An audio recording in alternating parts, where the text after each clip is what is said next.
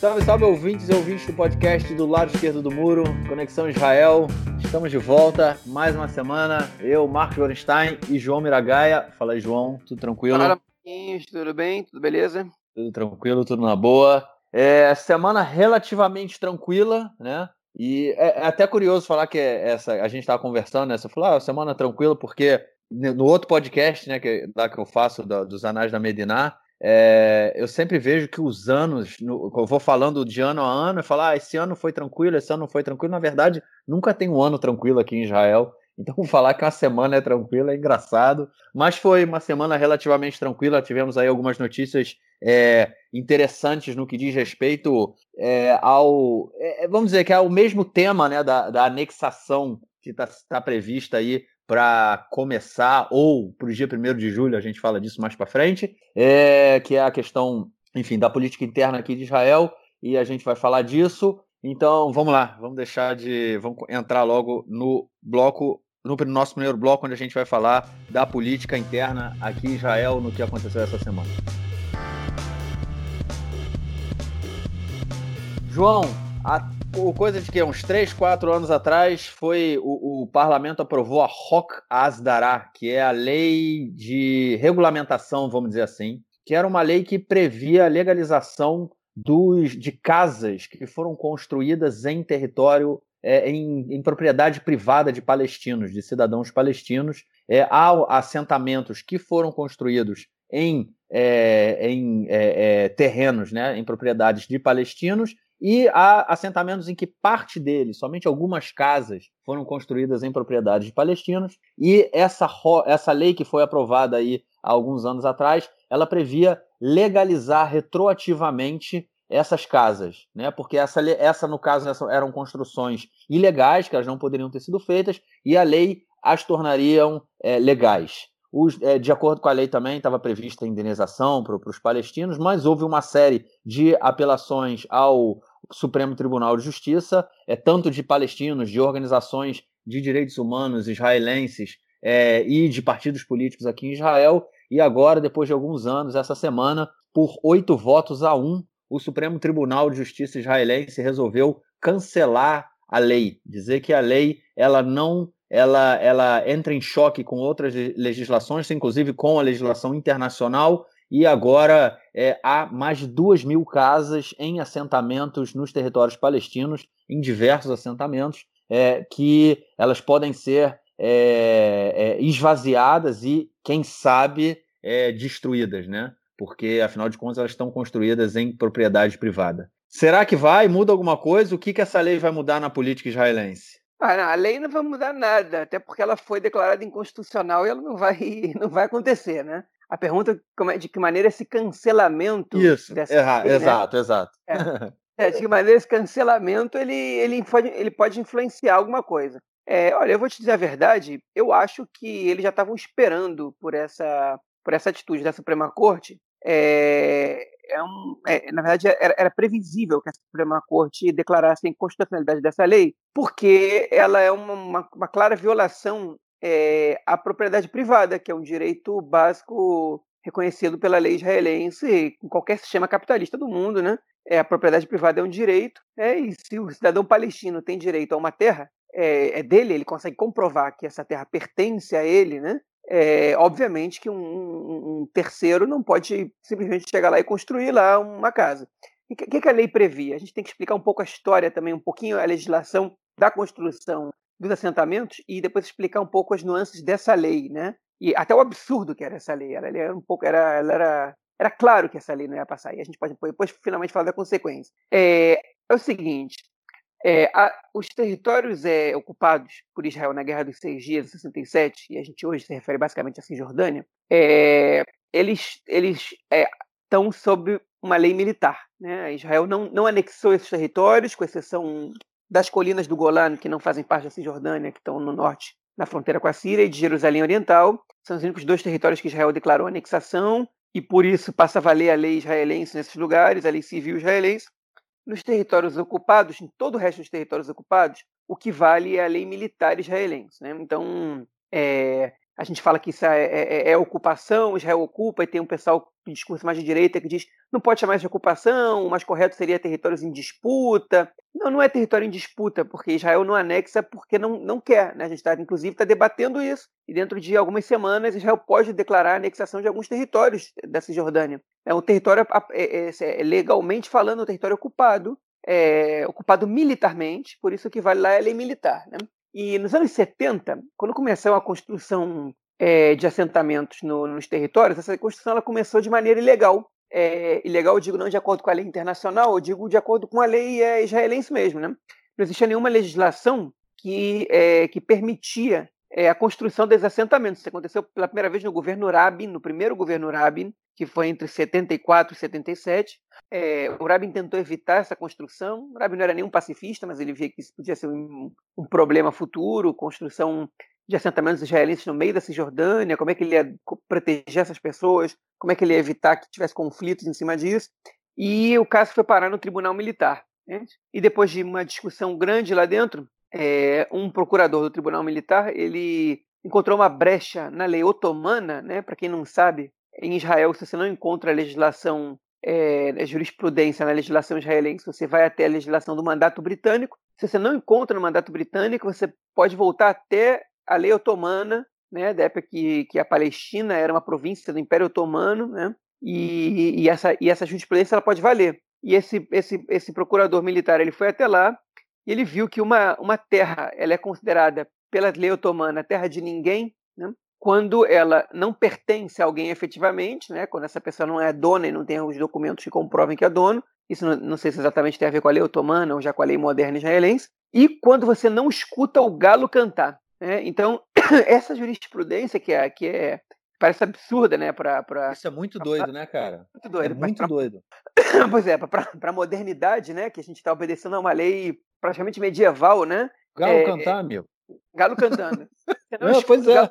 É muito não... doido isso. É uma, é. é uma, Enfim. Vai lá. Você não, você não escuta o galo cantando, então o território ele, é, ele não tem dono, né? Ele, ele, ou seja, é, é permitida a construção. Assim funcionava no Império Otomano, né?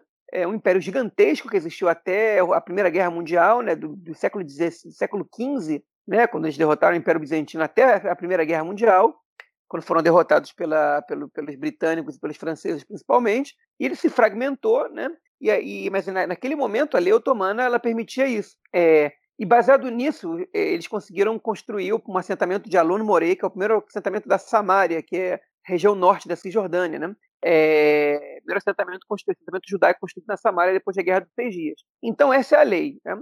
Obviamente que, enfim, o tempo passou, entraram os acordos de Oslo, que dividiram a região em territórios A, B e C, Israel se comprometeu algumas vezes é, a não construir mais assentamentos, a não ampliar os assentamentos é, desenfreadamente, algumas vezes cumpriu, outras vezes não, né? Mas existe hoje em dia já uma, uma, uma determinada regulação, né? É, de onde você pode construir, onde você não pode, né? Por exemplo, você não pode ser construído em território A e B, não pode construir assentamento em território nem A nem B, né? É, enfim, e parte dos territórios C, onde você não tem assentamentos, né? O que, o que acontece basicamente é, que, é porque o, o, Estado ele não deu essa liberação para essa construção. O Estado de Israel ele, ele libera a construção de novos assentamentos de acordo com os interesses do governo. Né? Então, é, o governo acha que é importante construir um assentamento ali, seja para agradar a base de eleitores, seja por um argumento de, de, de segurança nacional. Né? Tem uma corrente é, dentro da direita israelense que considera que se você tem uma população civil que não é hostil, é, você tem menos chance de, de, que, de que as bases militares sejam atacadas, né? Então você dá um suporte a, a essas bases, né? Em contrapartida tem grupos mais da esquerda que dizem que se você coloca uma população israelense, eh, judaica na Cisjordânia, você você aumenta o número de ataques em relação a essa própria população, né? Mas enfim, essa discussão de deixar de lado, mas o Estado decide onde vai construir. E obviamente Israel obedece, né? Em Oslo isso foi muito muito deixado claro, é, embora antes também já fosse assim, Propriedade privada é propriedade privada. Ou seja, você não constrói no território do outro. O que, que essa lei Asdará ela está propondo?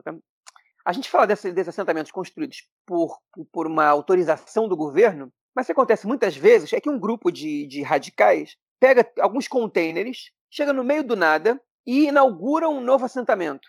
Isso acontece muito. E aí o caso vai parar na justiça, pode demorar alguns anos até a Suprema Corte tomar uma decisão e a Suprema Corte pode tomar a decisão de tirar essas pessoas de lá, que é sempre muito chata a situação para o exército, que é xingado, que é cuspido, que às vezes recebe violência física, tem que tirar os caras à força. É ruim para a Suprema Corte, que tem que, que, tem que depois também é, é, é criticado e leva porrada de parte da parcela mais radical da direita israelense. É ruim para muita gente, interessa alguns setores, obviamente, essa bagunça, mas é uma situação desagradável. Né? Porque a Suprema Corte, ela, ela sempre, 100% das vezes, ela dá ganho de causa a quem é o dono do território, né? Se o território tem dono, então ela dá ganho de causa. Se o território não tem dono, né? Aí o caso é um pouco mais complexo, né? Aí vem aquele caso do galo cantar ou não, tem que ver se, se, se, se pode ali, tem que ver se está nos acordos de Oslo, se, se, o que, que, que, se, que, que se determinou sobre aquela área, tem que ver se politicamente com a autoridade palestina isso não vai ter um prejuízo muito grande. Enfim, aí o, o assentamento ele pode ser mantido ou pode ser tirado. Em geral, ele é tirado, ele, em geral, ele é evacuado para não incentivar né, que grupos radicais cheguem lá e saiam construindo aleatoriamente. O que é essa lei de regulamentação, a Rocas Dará, sobre a qual o Marquinhos falou agora? Né? Essa lei ela diz o seguinte: que se eu construo em cima de uma propriedade privada, obviamente em cima da qual não tem nada construído, né? um território, sei lá, agrícola, que não está sendo usado, mas é propriedade privada, é, eu, o, o, dono dessa propriedade privada ele é obrigado a me ceder essa terra e ele pode receber uma compensação né, de duas maneiras. Né?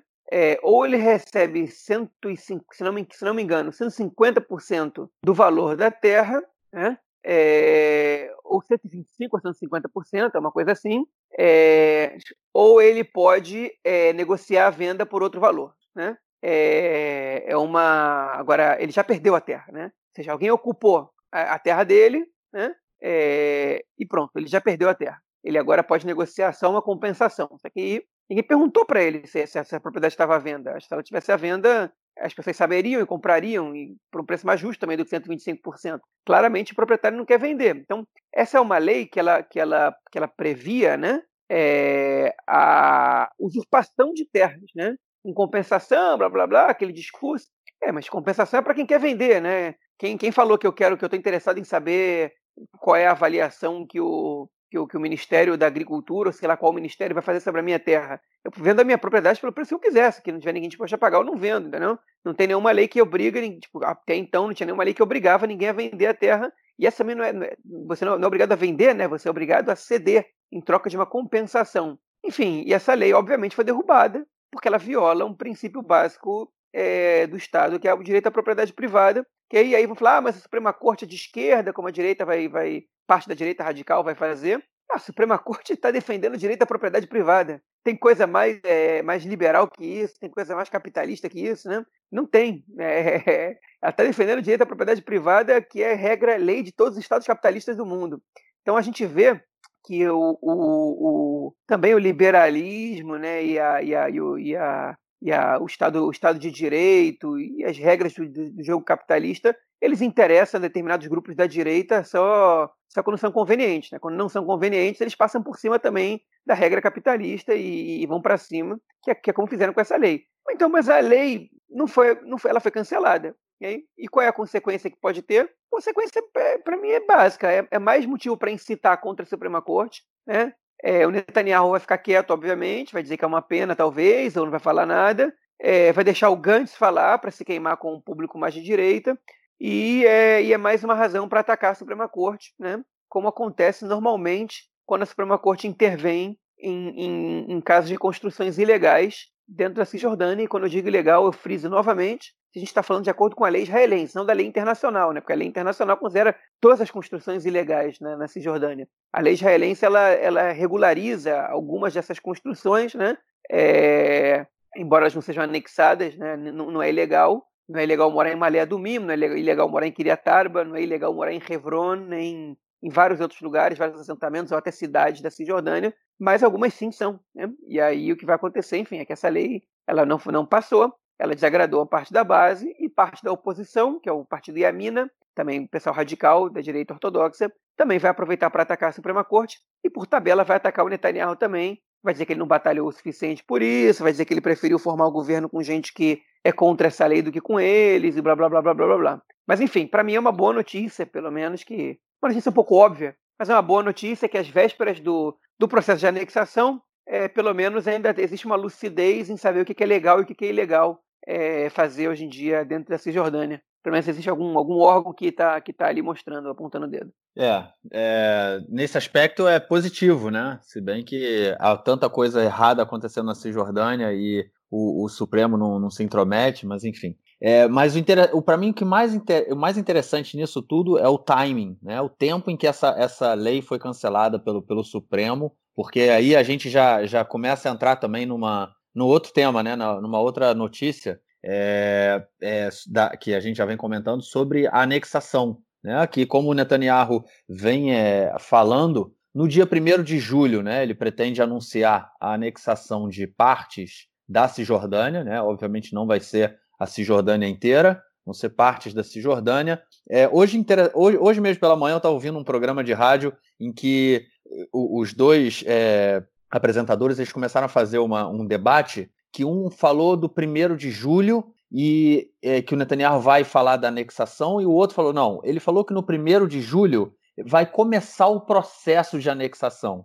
Então pode ser que daqui a é, pouquinho mais, tipo três semanas, né? A gente não tenha nenhuma é, nada sobre a anexação. A gente fala assim, ó, começamos o processo de anexação, porque até agora, como a gente também vem comentando é, nos últimos episódios, não tem nada claro, né? Nem os americanos, né, que são quem é, deram, vamos dizer assim, vão legitimizar a, a anexa, o passo israelense, caso seja feito, estão é, entendendo ainda o que Israel pretende fazer, quais são os assentamentos né, que, que tem que. Quais, não só assentamentos, mas quais as regiões que elas devem ser, é, devem passar a ser território israelense no, no próximo período, mas é, o que interessante é que eles começaram a falar que não necessariamente no dia 1 de julho a gente vai ouvir do primeiro-ministro uma declaração dizendo tais e tais regiões e tais e tais assentamentos agora estão é, em território israelense é, total, né? Tipo, são, são território israelense, é, mas ele, ele, pode dizer, ó, começamos o processo de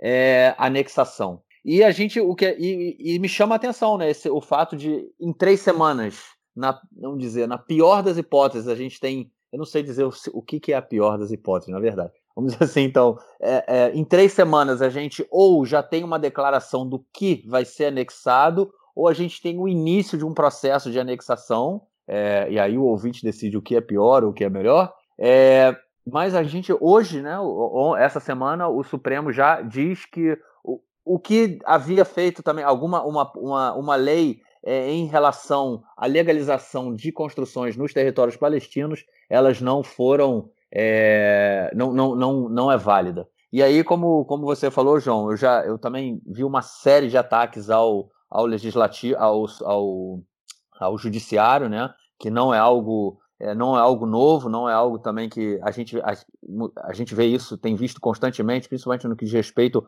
ao, ao julgamento do Netanyahu. Então o Likud saiu é, batendo de frente e, inclusive, alguns deputados do Likud e o ex-ministro, o ex-presidente ex, é, do Knesset, né, presidente do parlamento, Yuli Edelstein, que hoje é ministro da Saúde, ele falou que o Knesset tem que fazer, é, tem que aprovar uma lei, que eles já vinham falando dessa lei há algum tempo, uma lei que é, permite passar por cima da decisão do judiciário, ou seja, o, judiciário pega a lei e fala o seguinte: não, essa lei ela é inconstitucional é, e o parlamento fala: não importa, a gente é que decide porque a gente tem o mandato do povo. E o, o, o, o Yuli Edelstein, né, que é o ministro da, da Saúde agora, ele falou que o parlamento precisa é, ter um passo como esse. Por outro lado, outros setores do governo, né, no caso o Partido Azul e Branco, do Benny Gantz, é, e do atual ministro da Justiça, né, do Avi Nissenkorn, eles falaram que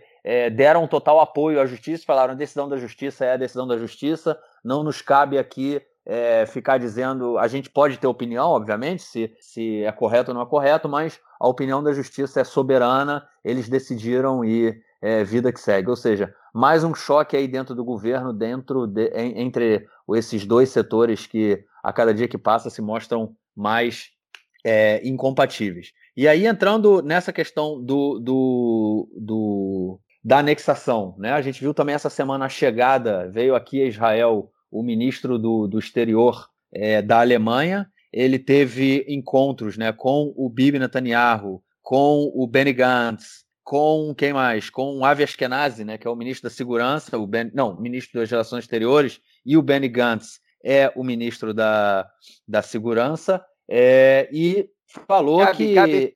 Gabi Ashkenazi, isso. O Gabi Ashkenazi é Relações Exteriores. Sim, sim, não é que você falou Avi Ashkenazi. Ah, ok, desculpa. Gabi, Gabi. É, o ministro das Relações Exteriores, enfim, falou.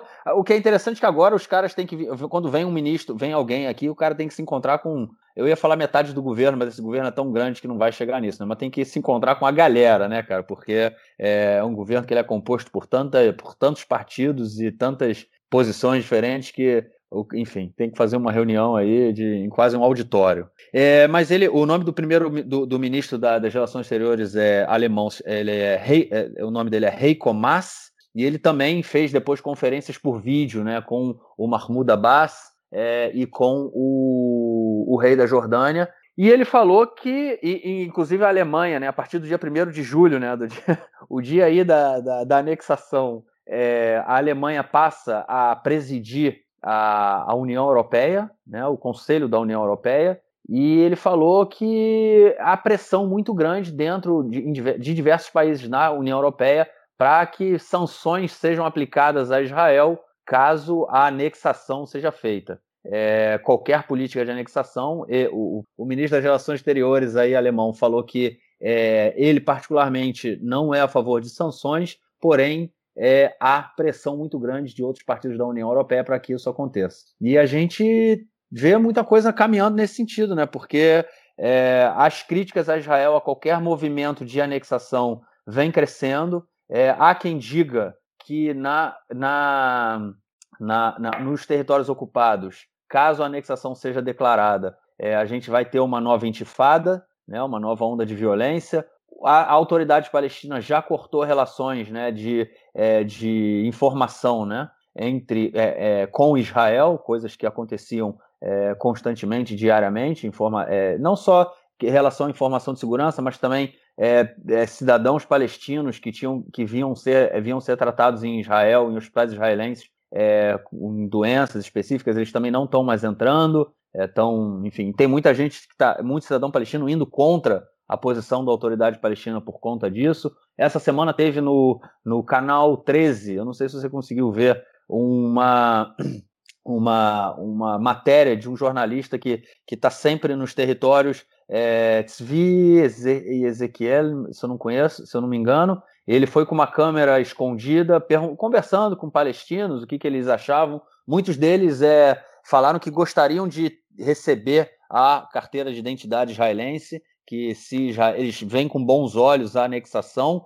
porém é, o, o Bibi já deixou claro, né, que a anexação é anexação de territórios e não anexação de pessoas, no caso, né? Tipo, os cidadãos palestinos que vivem nos territórios que seriam anexados, eles não receberiam a, a, a legislação, a carteira de identidade israelense, eles não se tornariam cidadãos israelenses, é, seriam ainda palestinos, porém vivendo em território israelense. O que aí a gente entra em problemas aí muito maiores. É, mas o que, que você tá, como é que você está vendo aí, João, esse, essa movimentação da internacional em relação à, à, à, política israelense de anexação?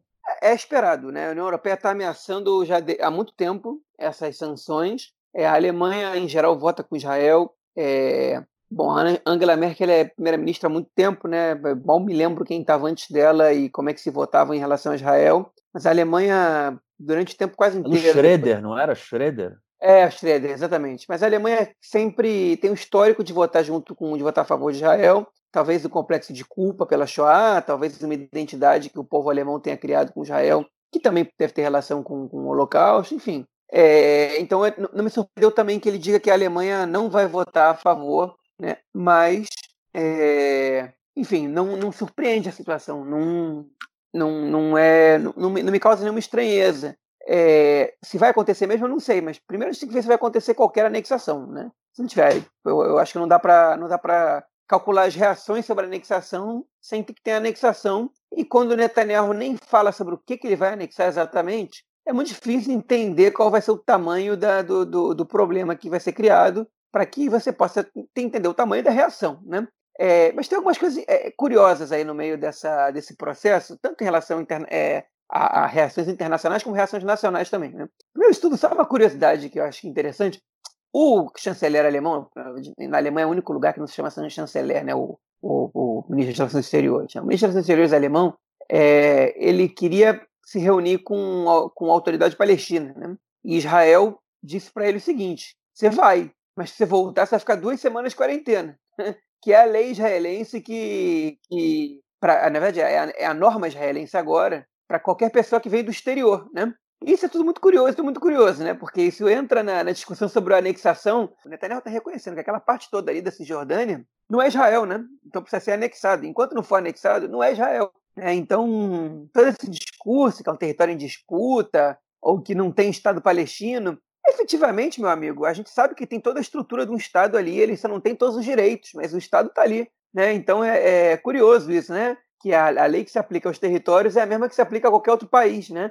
É óbvio, né? Por quê? Porque eles têm o Ministério da, da, da, Saúde próprio, os palestinos, eles têm a sua própria maneira de lidar com o corona, que não é que não é que não é Israel quem, quem decide como vai ser. E isso faz com que eles sejam praticamente um mini-estado ali, né? um quase-estado. Então, esse papo de que, de que é, na verdade, tudo aqui tudo é Israel, ou de que tem que depois, tipo, a anexação vai ser uma coisa simples porque o território é nosso, não é verdade. A gente sabe que não é verdade, está aí a prova, muito curioso isso. O, o ministro alemão preferiu não ir para pro, pro, pro, os territórios, não ir para a Cisjordânia, né? Então ele fez videoconferência, como você falou, e é, enfim, só queria pontuar esse caso como um caso interessante, né? A gente nem escuta nada sobre possíveis reações dos Estados Unidos a essa, a essa anexação e nem vai escutar, né? O clima lá está pesado, é, protesto, corona, né? Tudo isso não vai, vai fazer com que o Trump não ponha isso na, na, é, na sua lista de prioridades. Enfim, mas o, o, mas enfim, a gente sabe também que vai ter que a gente vai ter reações de outros países do resto do mundo também, não só não só da União Europeia, né? Então é, tem que esperar para ver também, para ver o que vai acontecer exatamente. A ameaça está no ar. Internamente, a gente teve uma manifestação aqui no sábado, né? Com que os manifestantes prometeram que iam chegar a duas mil pessoas, mas foram seis mil pessoas. É, foi difícil manter a distância, né? De um metro e meio de pessoa para pessoa. Então, eles, essa manifestação foi aberta em duas frentes depois. Muita gente falou de movimentos pacifistas, de partidos políticos, né? É, cantores e tudo mais. Muita gente condenou o, o, a anexação. Bandeiras de Israel junto de bandeiras da Palestina, né? um grande número de árabes israelenses se deslocaram até Tel Aviv para participar da manifestação, que é uma coisa que você, a gente não está acostumado a ver. É, os, os, árabes israelenses eles não, não fazem manifestações em conjunto com os judeus, principalmente quando a temática é, é, é o conflito e, e, e, um tema tão, tão sensível como a anexação. Né? Então, essa, essas bandeiras da Palestina incomodaram muitas pessoas da direita, obviamente, principalmente, né? É, que reclamaram, né? É, enfim, é, uma, é, um direito levantar essa bandeira. É, um, é a bandeira particularmente não me ofende. É uma bandeira de uma nação é, que não tem estado, mas de uma nação como várias outras. Não é bandeira nazista, né? A bandeira palestina não é nada que prega o meu, o meu extermínio. Assim como eu acho que a bandeira de Israel não prega o extermínio dos palestinos. E, enfim, eles vivem num lugar onde a gente pode levantar a bandeira de Israel mas Nada, só, nenhum problema com que eles possam levantar a bandeira dele. Sim. Só, só, um comentário em cima dessas questões aí da, das bandeiras. É, a gente estava conversando antes, fazer só um parênteses.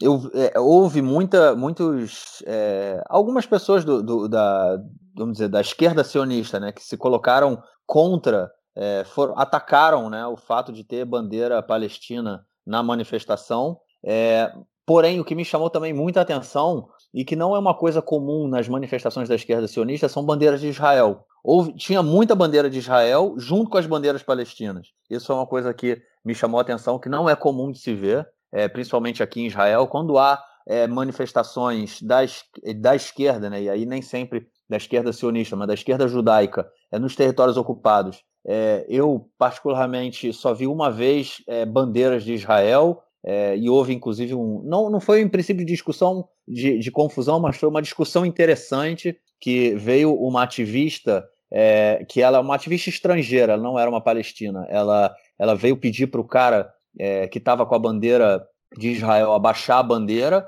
e ele falou que não. Ela falou assim: ah, mas aqui, é... mas essa bandeira fere o, os palestinos. Aí o cara falou assim: mas essa é a minha bandeira. Se você não me quer aqui, então você não. Se você não me quer aqui, a gente tem um problema sério. Aí ela foi para trás, ela, ela não sabia o que responder, ele levantou a bandeira e ficaram as duas bandeiras ali juntas também. Porém, é ver bandeira de Israel em manifestações da esquerda sionista quando a questão é o conflito também não é muito comum, porém houve também nessa manifestação. É só o parênteses aí que eu queria colocar em relação às bandeiras. É, segue, as, segue. Bandeiras, na verdade, as bandeiras de Israel, até as comuns, elas é, você não vê tanto quanto a manifestação da direita, né? Mas, mas sempre tem uma ou outra ali, né? Sempre tem um pessoal que leva. É, numa dessas que é parceria árabe-judaica, é muito mais difícil de ver realmente. É, foi uma manifestação diferente, na verdade, que em meio à corona foi a maior manifestação feita em Israel é, desde a crise da corona, enfim, e, e, e, e, mostra alguma coisa, né? Ainda que boa parte da população israelense esteja apoiando a anexação.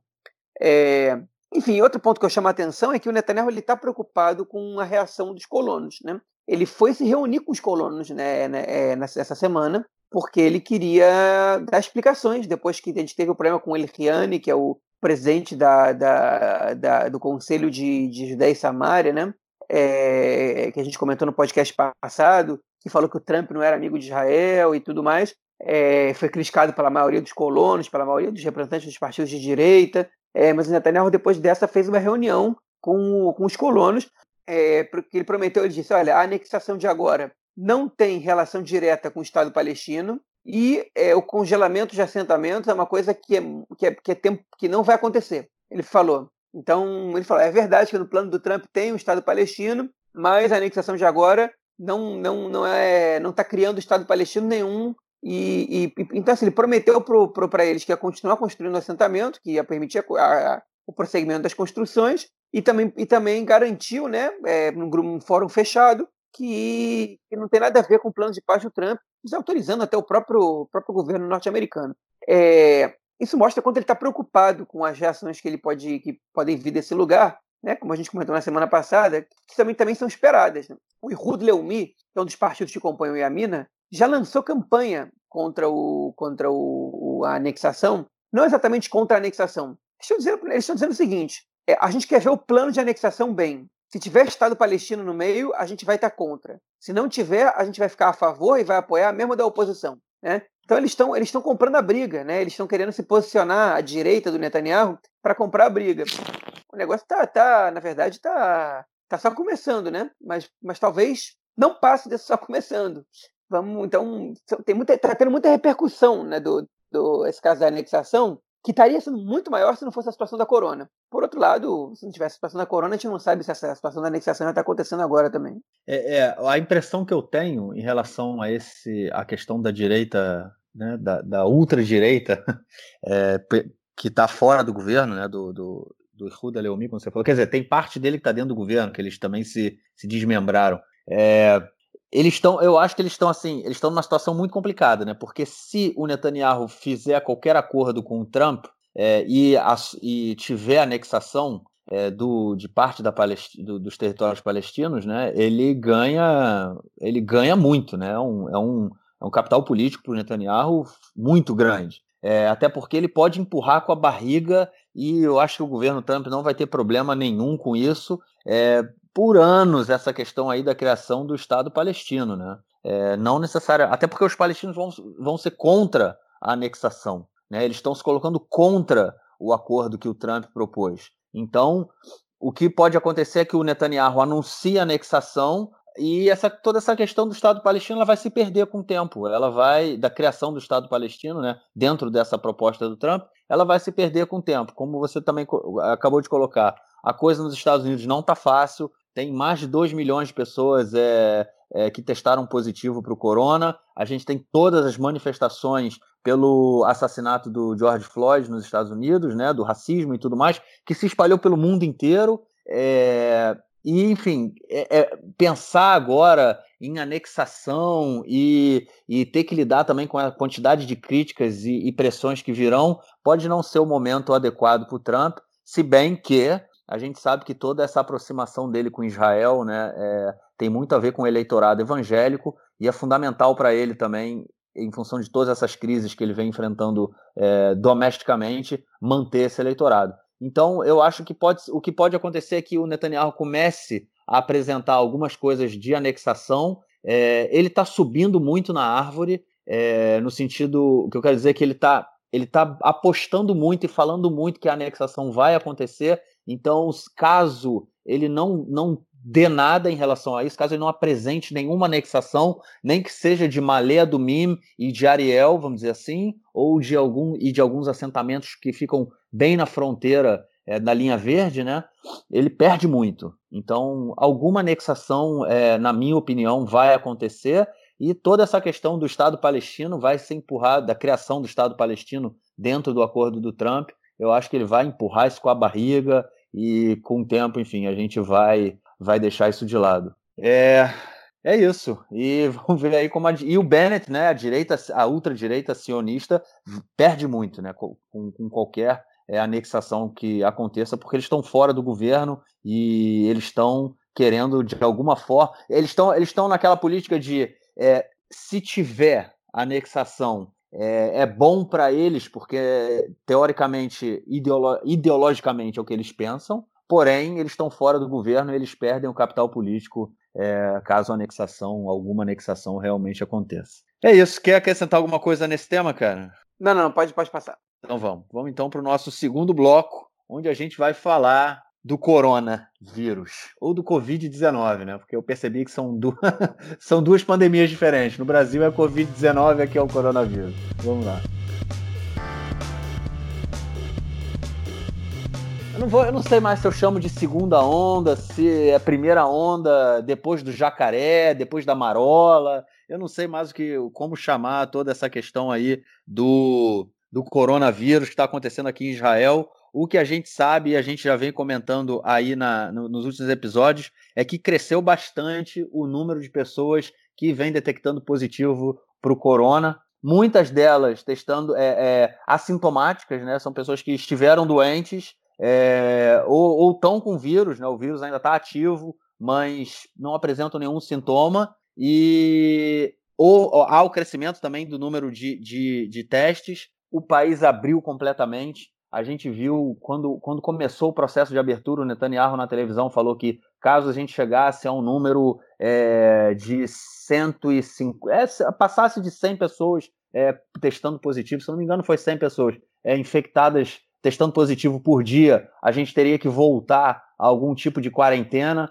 porém o próprio governo está dizendo que é impossível a gente fazer quarentena novamente, a gente é, a, a, a expressão que eles usam é a gente não pode voltar atrás, né? Tipo, a gente não pode voltar ao que a gente fez a, atrás, porque é fato que se novamente o, o comércio fechar, restaurantes fecharem, lojas fecharem, fecharem vai, o país vai quebrar, né? Isso é claro para todo mundo. Porém, o número de infectados aí aumentou essa semana. É, hoje a gente a gente está gravando na quinta-feira, é, dia 11, né? 11 e meia da manhã agora. É, ou seja, fazendo aqui uma média, um, um, um número rapidamente do, do início de junho até agora, é, foram mais de mil pessoas testando positivo para o corona, é, é, chegando aí talvez a 1.100, 1.200, eu não tenho aqui, eu estou com os números de dia a dia, não fiz, não somei, eu estou vendo mais ou menos de acordo com, com a curva, mas a gente passa aí de, chega a, a cerca de 1.100 pessoas que testaram positivo é, desde o início de junho,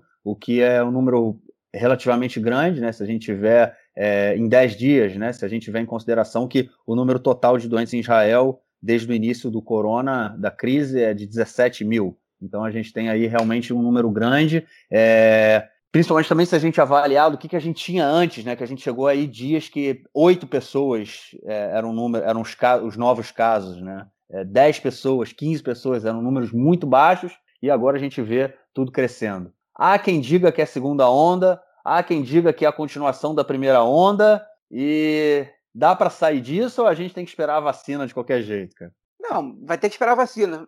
Vai, acho que isso vale para quase o mundo inteiro. Talvez salvo a China e a Nova Zelândia, que ainda que a China praticamente tenha zerado e a Nova Zelândia tenha zerado o número de doentes, eles vão ter que continuar com os cuidados é, habituais, né? Tipo, de, de higiene, de é, na de recepção de estrangeiros, vai ter que ter uma política forte para fazer testes ou para colocar eles de quarentena. Né? Não vai, não vamos sair disso. O mundo não vai voltar ao normal tão cedo, qual vai ser o normal, a gente não sabe. É, mais perto do normal o que a gente tinha, pelo menos, é não vai acontecer antes da vacina. Enfim, quem, quem confia disso, os céticos a isso, podem pagar para ver, vai ser isso que vai acontecer mesmo. É, agora, é, eu acho, assim, eu, eu, tenho, como eu não sou, eu não sou da área, né? Como eu não sou biólogo, como eu não sou infectologista, é, como eu não sou da área de biomédicas, eu preciso é, escutar os profissionais, né? E agora está numa situação um pouco complicada porque os profissionais eles não estão de acordo, né?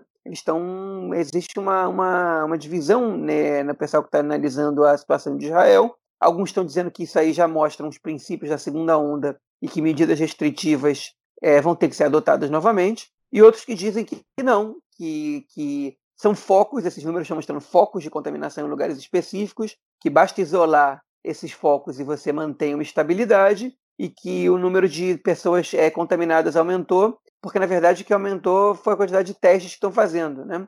É, o que eu não sei se me preocupa ou não, né? porque isso quer dizer o quê então? Que a gente tinha um monte de contaminados circulando entre a gente, mas como as pessoas estavam assintomáticas e não tinham feito teste, então, então, é, é então a gente não sabia que eles estavam doentes, tá todo mundo, isso pode significa que muita mais gente pode estar sendo contaminada, né? A gente sabe que essa semana a OMS divulgou que as pessoas sem sintomas, né, ou, ou antes dos sintomas, em período de incubação do vírus, ou assintomáticas de uma maneira geral, que não vão apresentar os sintomas nunca, elas têm um potencial de, contam de contaminação menor do que as pessoas que são sintomáticas, mas ainda se contaminam, né? Então, eu não sei se eu fico tranquilo ou não com essa, com essa determinação. Eu, pelas dúvidas, estou lavando a mão o tempo todo, estou saindo de máscara, estou tentando me cuidar. É, as pessoas aqui, lamentavelmente, não estão todas de máscara na rua. 70%, 80% das pessoas acho que até tá. Mas alguns usam a máscara embaixo do nariz, né? outros estão com a máscara no queixo, que não adianta nada. É, não sei como é que essas medidas de higiene das pessoas, mas ontem eu tive um, um, um recorrido né, pelo norte de Israel, num curso que eu estou fazendo, e a maioria das pessoas desistiu da máscara na descida do ônibus já, não voltou a botar, não lavavam a mão antes de comer, né? O que além, tipo, enfim, já era uma.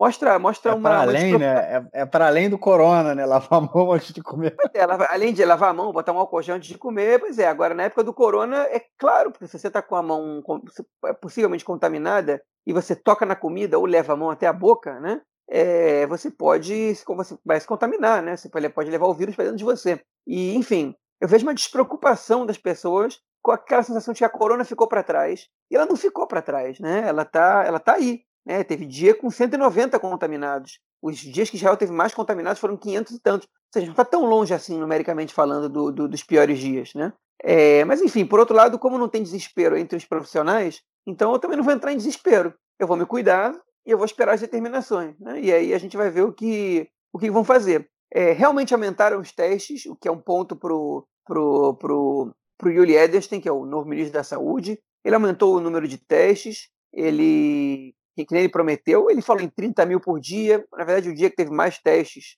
não chegou nem perto disso, teve 16.133, que é um pouco mais da metade do que ele prometeu. Curiosamente, foi o dia que foi, foi registrado o menor número de contagiados, que foi no dia 5, né, na, na sexta-feira passada. Foram só 67 contaminados novos. É, no dia seguinte, que foram 190 contaminados, com um número bem menor, com, com, com 11.441 testes.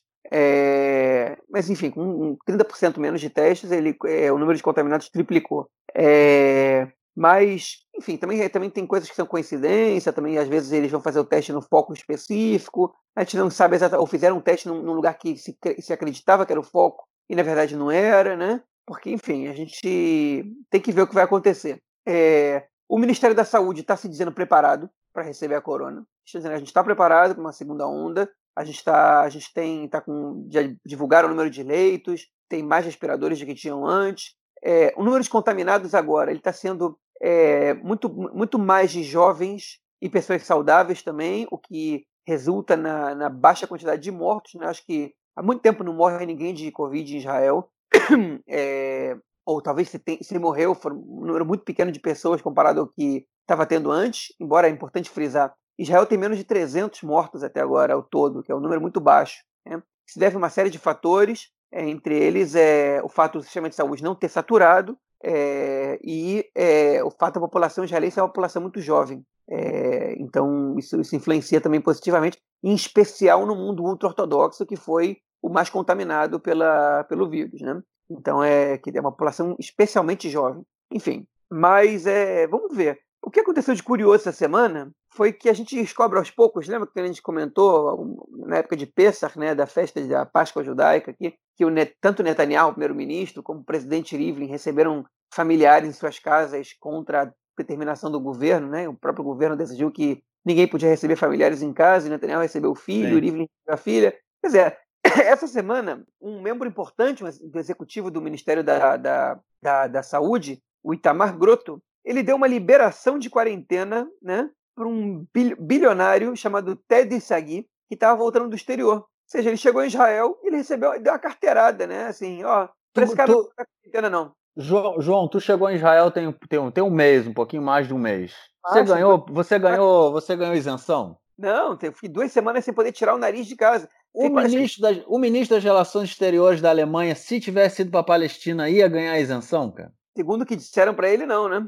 Pois é, pelo jeito tem gente que é amigo do rei, né? É, ou amigo, do, ou amigo do, do, do funcionário do rei. É, enfim, eu não sou amigo de ninguém deles aí. E o, o, o, ministro alemão até que é amigo do rei. O problema é que ele estava querendo se encontrar com o inimigo do rei. E aí acho que ele recebeu essa.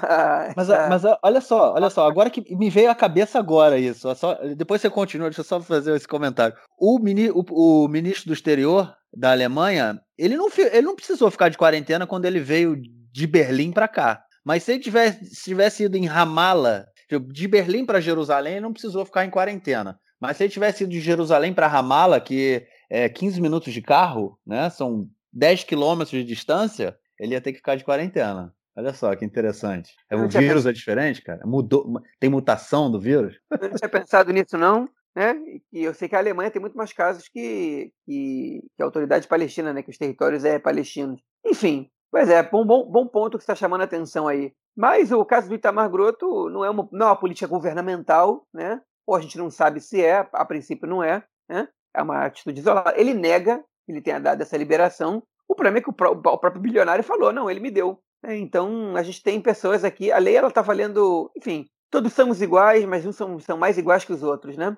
É, enfim, então tá aí o, o, o, bilionário, ele consegue, ele consegue liberação, porque pelo jeito tem gente no Ministério da Saúde que acredita que, ou em outro ministério talvez, que acredita que o, que a corona é, não, contamina, não contamina bilionário. Enfim, eu não sou nenhum bilionário, quem dera fosse. Pois é, fiquei isolado. Fiquei duas vezes, né? Depois de ficar por dois dias enquanto tinha suspeita de corona. É... Até que eu fiz o exame, só pude sair de casa para fazer o exame. Quando chegou o resultado negativo, aí eu pude sair de casa normalmente. Isso aí eu não reclamo, não, porque o próprio Netanyahu também ficou, né? O Litzman, o Litzman na verdade teve corona, mas o Netanyahu também. As duas vezes que ele teve suspeita de corona, é, ele também ficou, ficou de quarentena até que o resultado saísse negativo. E ele ficou de quarentena até, até a segunda. Até o segundo resultado, né? Que ele fez dois exames. É, e aí é justificável. O primeiro-ministro tem que fazer dois exames mesmo, né? O primeiro-ministro não, não, não, é qualquer pessoa. É. É, então é justo, ninguém está reclamando disso, não. Mas dessa aí eu não reclamo. Mas na minha primeira, pô, essas duas semanas aí, me devolve aí, pô. Qual é? Não dá pra. Não dá, né? Enfim, agora esse cara, se ele está contaminado, já está já tá contaminando as pessoas, se não está contaminado, eu também não estava, né? Então. Agora, mas você sabe, você sabe, você sabe por que, que ele veio a Israel, cara? Ele foi numa festa, cara. É Teve nessa semana, nessa semana, na semana passada, aconteceram algumas festas. É, uma, uma festa num terraço do hotel, é, de um hotel em Tel Aviv, Hotel Calton, se eu não, se eu não me engano, uma festa organizada por uma agência de modelos. E, e houve, tem acontecendo festas, e óbvio, e as pessoas tiram. Bom, modelos, né? É, o que, o que o mode, os modelos fazem assim que eles chegam numa festa? Tiram fotos e postam nas redes sociais, né? Então, assim, Instagram, Facebook, Instagram principalmente, cheio de fotos dos modelos é, e das modelos também, todo mundo na festa tirando foto, pôr do sol, pra, tipo, né, o, o, hotel na, na praia de Tel Aviv, para quem já vê aqui em Israel, o, no, o, o pôr do sol, ele é, é, principalmente nessa época, no verão, né, ele é, é na praia, na praia, assim, que é, é, em direção ao, ao, oeste, então o sol morre no mar, é um pôr do sol lindíssimo em Tel Aviv, é, então as pessoas tirando foto no pôr do sol, início do verão, né, final da primavera, início do verão quente, e festa, festa, isso aí. É como se o corona não existisse ou se o coronavírus não não contaminasse modelos, né, cara? É, e eu, eu, o que eu li é que ele veio para uma festa é, não está dizendo qual festa, mas enfim, me fez lembrar da festa dos modelos. E, e falaram, inclusive, que não é o único caso de pessoa que, numa matéria do, do iNet, né, é, não é o que é o, o, o site do Yediota Chronoto, nos jornais aqui de Israel, dizendo que não é o único caso de pessoas que receberam isenção do isolamento de 15 dias quando chegam em Israel. É isso, depois reclamam que o negócio está voltando, né? Mas o, o cidadão comum fica, fica em isolamento, fica em isolamento, e se não ficar, o aplicativo do Shabak vai atrás de você, né, cara? É, não, essas festas, elas é, foram noticiadas, né? Teve é. o, o bar mitzvah do, do irmão da mulher do, de um cantor importante aqui, né, do Homer Ben Adam, né? Teve uma festa de modelo, 200 pessoas. Tem, tá rolando coisa que tá descumprindo a regra aqui. Mas a polícia tá indo em cima, tá fazendo o trabalho deles, né? Não é, então, não é carteirada. O caso desse bilionário é que foi uma carteirada que o Ministério da Saúde deu, que causa revolta, né? Porque por que, que ele tem esse direito, né?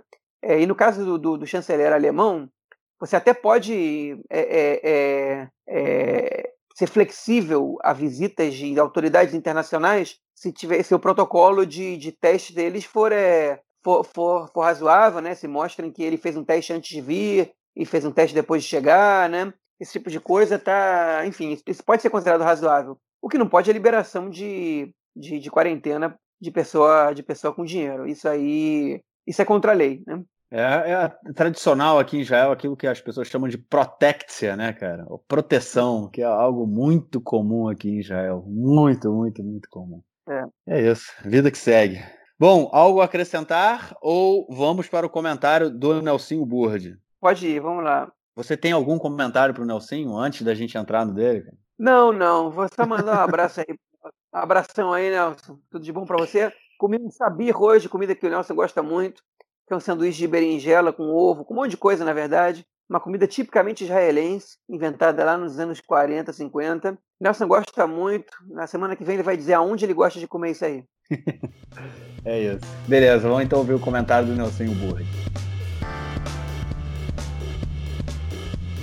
Meu caro Gorenstein, amigos do Conexão Israel, do lado esquerdo do muro, mandar um abraço ao João, que fez o pedido dele, encomenda dele de brigadeiros com a Mônica Hauser, que atende a região de Tel Aviv, a região central do país. O João recebeu várias indicações por rede social, mas acabou escolhendo a Mônica Hauser e recebeu, segundo informações, brigadeiro tradicional, o brigadeiro bem casado, branco e preto, e o brigadeiro de paçoca, o João que dividiu com a sua família essa encomenda de brigadeiros.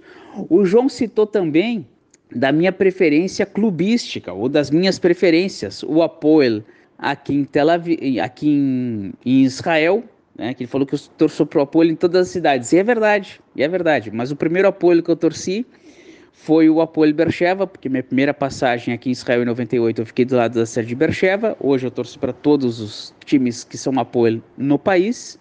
E no basquete, meu primeiro apoio foi o apoio Jerusalém, e hoje eu torço para todos no país. Ele citou também o Figueirense, o Figueira, que é de Florianópolis, onde eu morei seis anos na minha infância, e é uma das opções clubísticas que eu tenho no meu coração.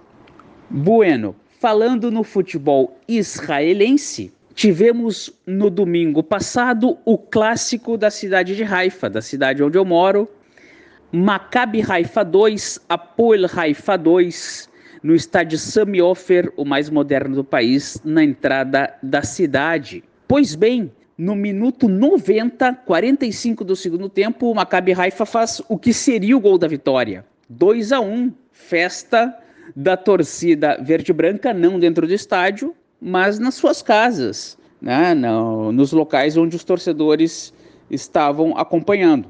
Lembrando que por causa do coronavírus, os jogos são sem a presença de torcedores.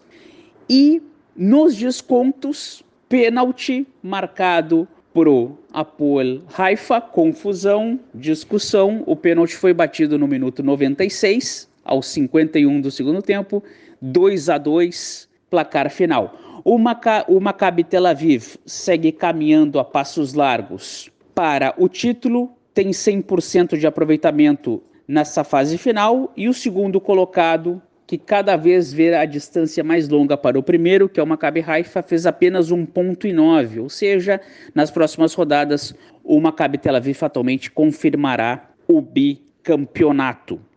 No playoff do descenso, o Apoio Ranana, que acumula derrota atrás derrota, fatalmente irá disputar a partida da morte. Quem irá jogar com ele ainda não sabemos, se bem que o, o Kriat Moná deu uma escapada, conseguiu vencer a última partida, deu uma desafogada, talvez o Farsaba, vizinho Geranana, fará o clássico das cidades vizinhas. Vamos ver quem será o próximo rebaixado. É isso aí, um grande abraço e até a próxima. Valeu, Nelsinho. Obrigado pelo seu comentário. Te esperamos na semana que vem com novas informações do esporte do futebol israelense que está de volta na área. João, vamos ficando por aqui então? Vamos embora. Beleza, a gente fica por aqui e semana que vem a gente se encontra chegando mais perto aí da anexação ou da não anexação. a gente vai no dia 1 de julho, a gente informa. Valeu, cara. O, 1 de abril. O 1 de abril, é, exatamente. Valeu, cara. Grande abraço. Abraço. Tchau, tchau.